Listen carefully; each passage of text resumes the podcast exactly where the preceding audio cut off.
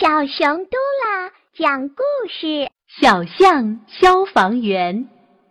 从前啊，有一只小象，名叫波波。小象非常希望自己能给别人起到帮助。有一天，小动物们正在听花猫老师讲话。我们的周围都有一些人，有着各种各样的职业，他们都很优秀。小象波波想，要是我有一份工作就好了。小象看见正在扫树叶的长颈鹿清洁工，我来帮您吧。小象正想帮忙，突然鼻子好痒痒，啊啊啊啊啊！去！波波看到田野里的奶牛农夫，我来帮您吧。小象正想走过去。不小心踩到了田里的蔬菜，小偷！抓小偷！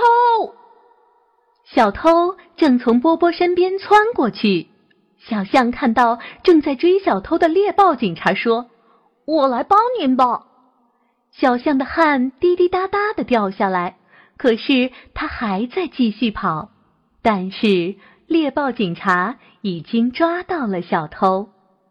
小象又看见正在送包裹的袋鼠邮递员，我来帮您吧。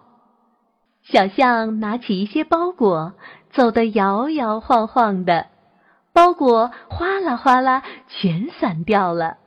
小象伤心地说：“我什么也做不好。”救火呀！救火呀！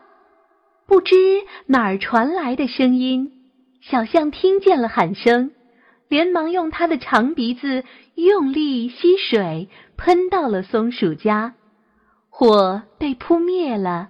大家都夸小象是好样的。河马消防员说：“以后加入我的职业吧。”